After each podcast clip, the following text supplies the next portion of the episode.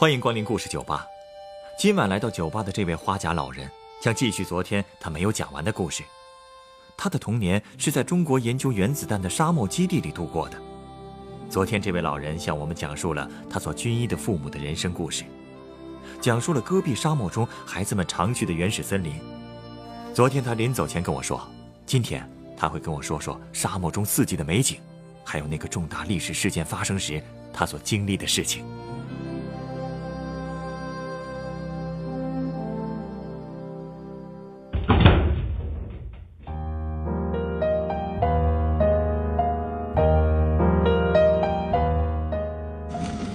小伙子，我又来了。欢迎欢迎，我已经都等不及您继续讲了。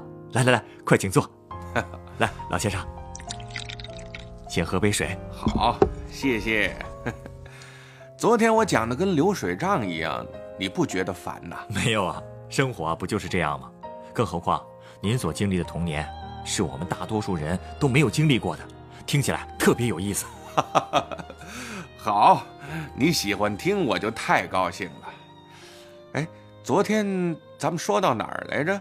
哦，您说到基地医院后面的那条河和原始森林。哦，对对对对对。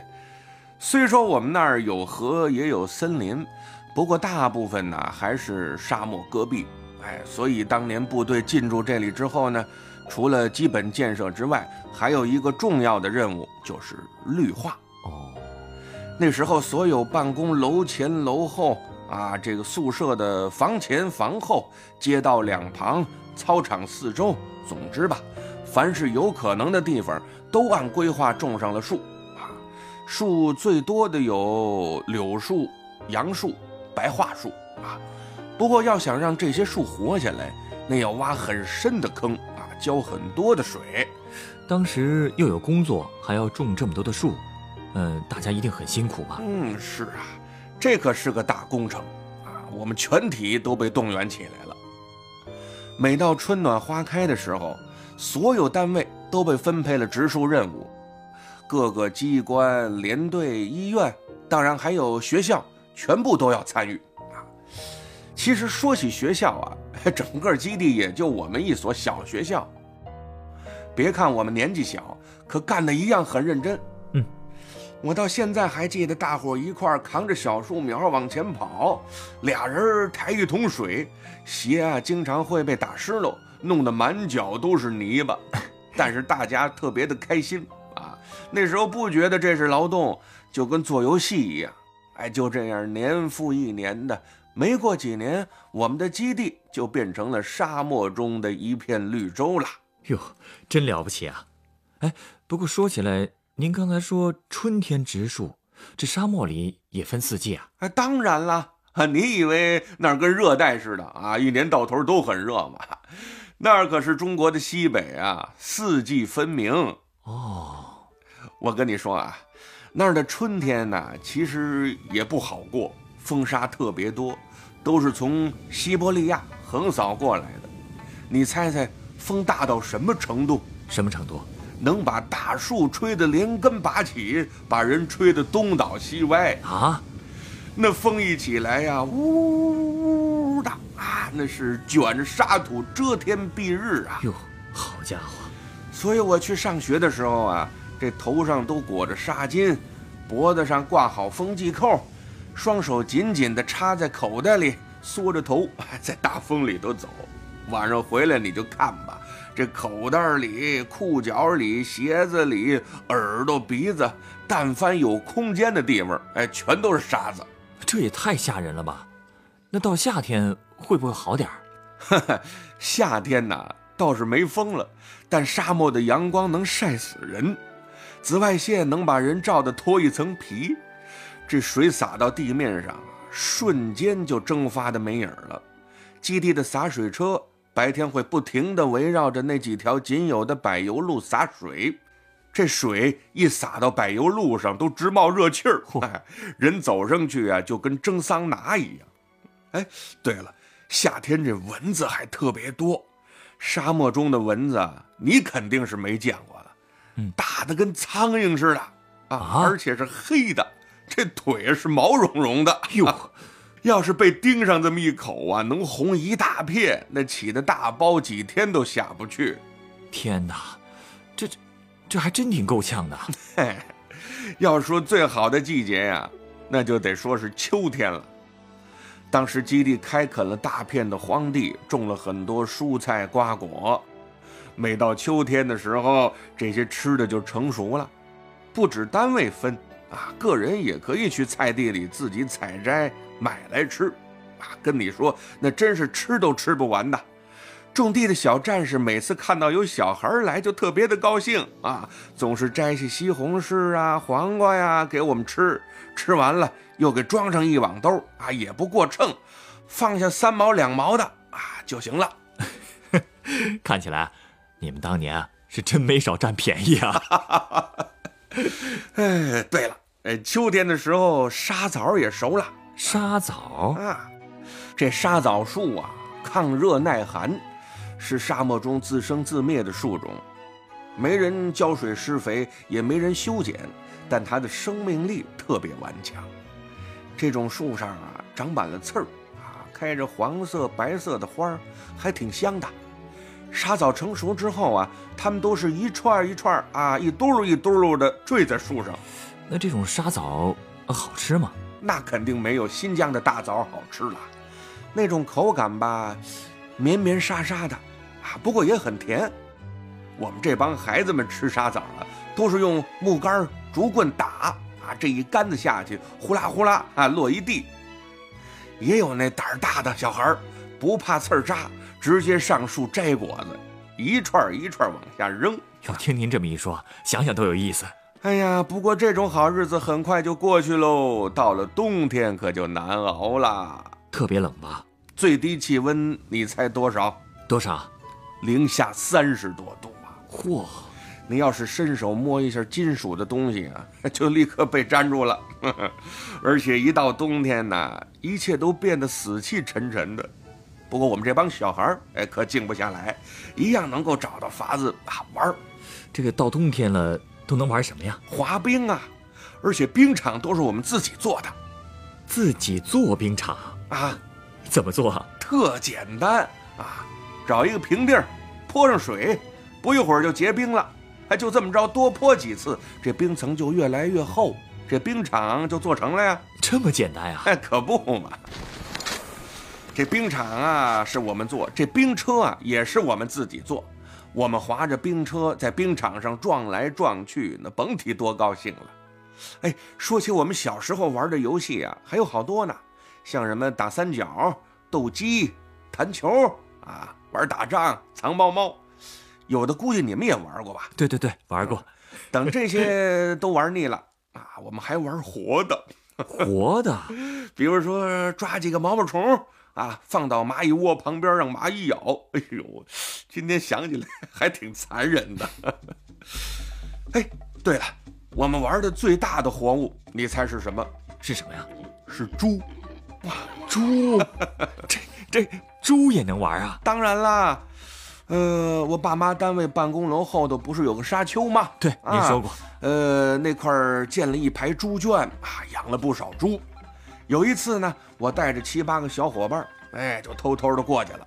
我们挑了个个儿大的肥猪啊，然后打开了栅栏门，把它给轰出来了啊。那猪啊就开始拼命的跑啊，因为是沙子地，它也跑不快。嘿，我这么一窜一跨，噌，就骑在他身上了，然后挥着把木刀啊，指着对面的沙丘高喊：“向敌人的阵地冲啊！” 哎呦，那帮小屁孩儿啊，我就跟在猪屁股后头也好着冲啊，杀呀！然后都用那柳条抽着猪屁股啊，面对着沙丘发起了冲锋。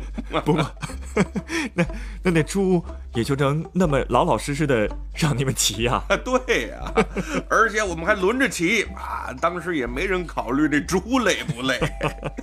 最后那猪啊，累得冲到半山腰，它就跑不动了，怎么打也不走了，就在那哼哼哼。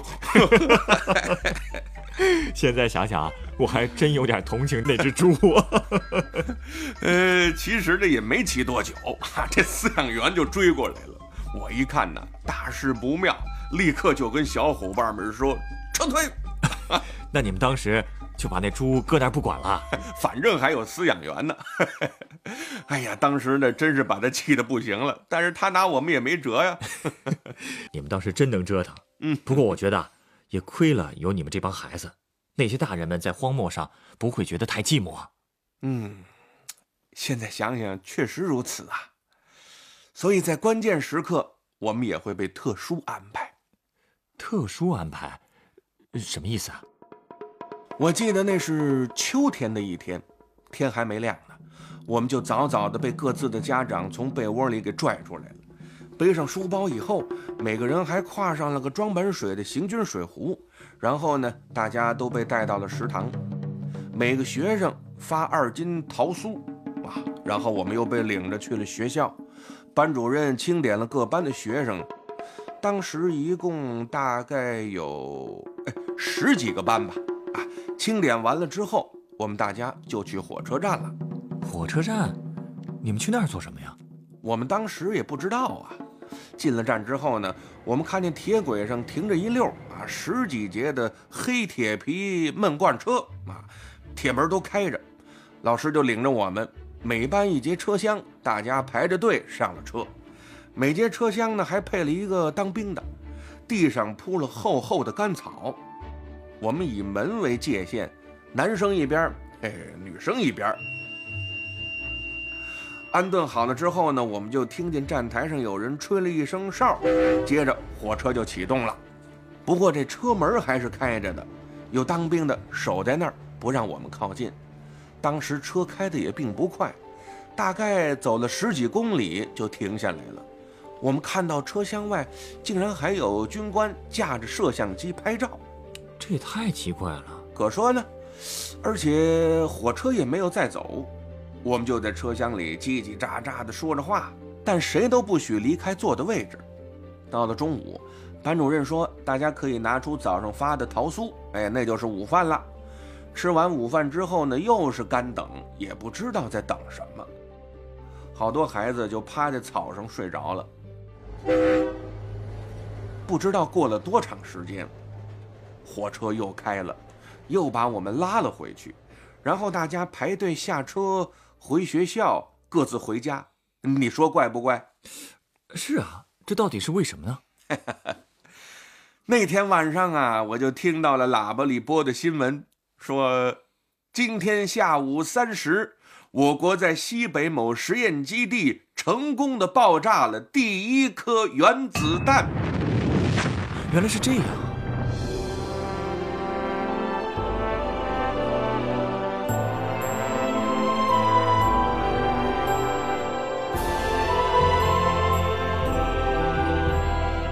也就是说，把你们拉走是为了保护你们。嗯，我爸后来告诉我说，如果爆炸成功了，我们就会被拉回来；如果失败了，火车就拉着我们走了，把你们拉走了。是啊，你知道我听到这句话有多后怕吗？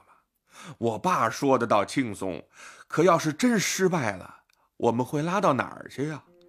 爸妈会怎么样呢？我们就全成孤儿了吗？好家伙，一列车的孤儿啊！这么想想，确实挺可怕的。看来啊，为了试验原子弹，当时大家真是破釜沉舟了。是啊，所以后来的几十年中，我也经常跟人说，我参与过中国第一颗原子弹爆炸。有人就笑话我说：“你那也叫参与？”我说：“当时谁也不知道原子弹的威力呀。”所以，基地领导安排我们孩子转移，也是工作的一部分呢。我这难道不叫参与吗？没错，没错，您也是构成了那段历史的一部分，而且，您这个部分恐怕很少有人知道，对吧？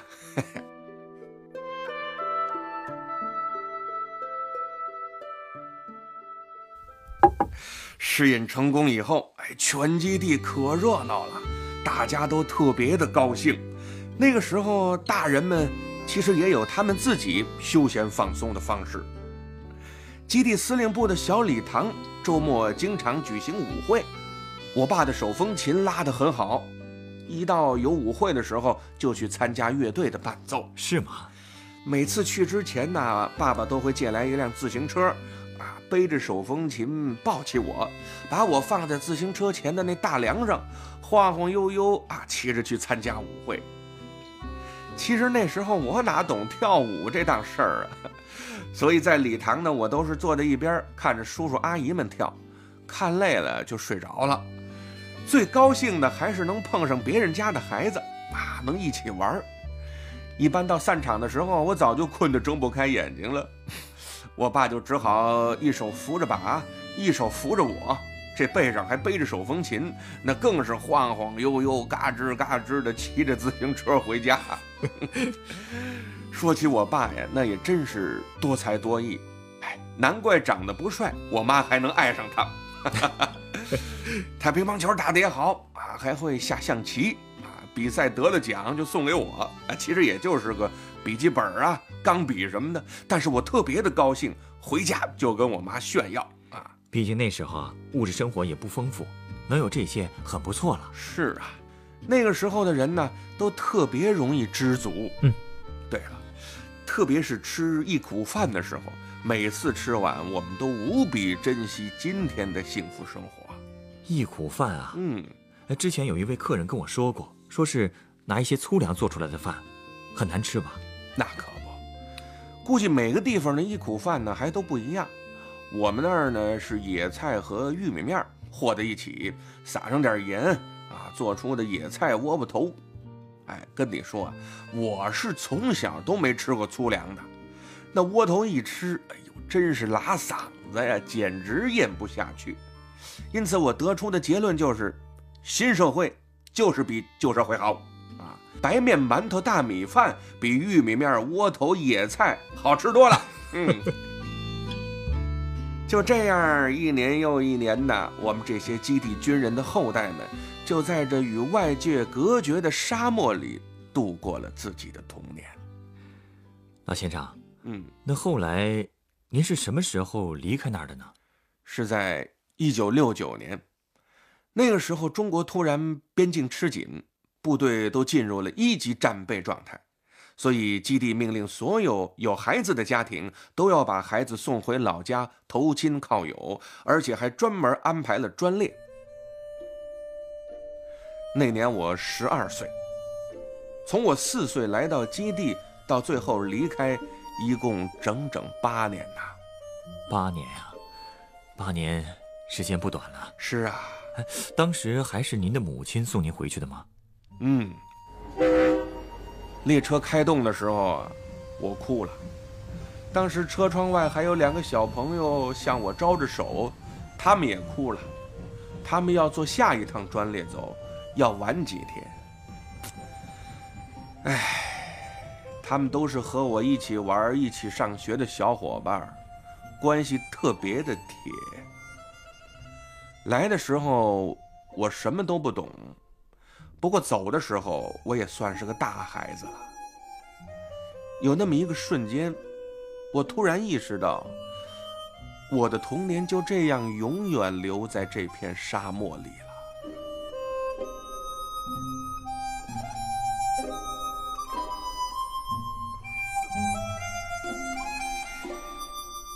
哎呀，这真是一段无可替代的童年啊！怪不得您之后会经常回忆。好，老先生，您稍等，我会再为您送上一杯鸡尾酒。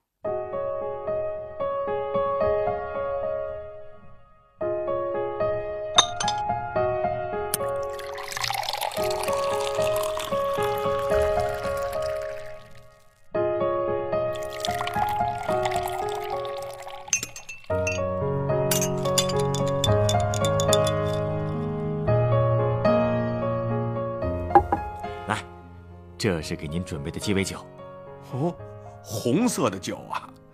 不过今天的酒杯和昨天比，好像小了不少啊。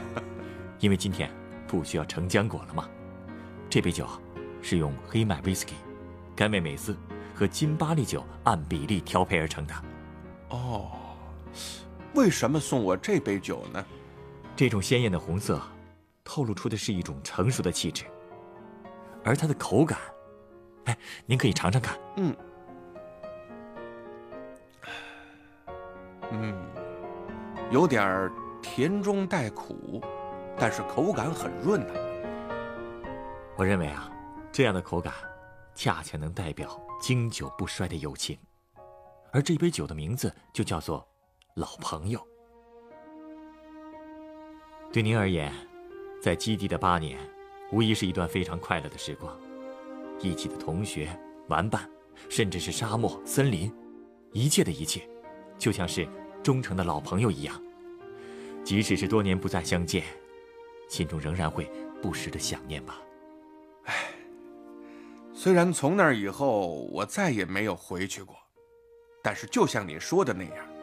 大漠基地里的那一切，真的就像是老朋友一样，从来都没有远离我呀。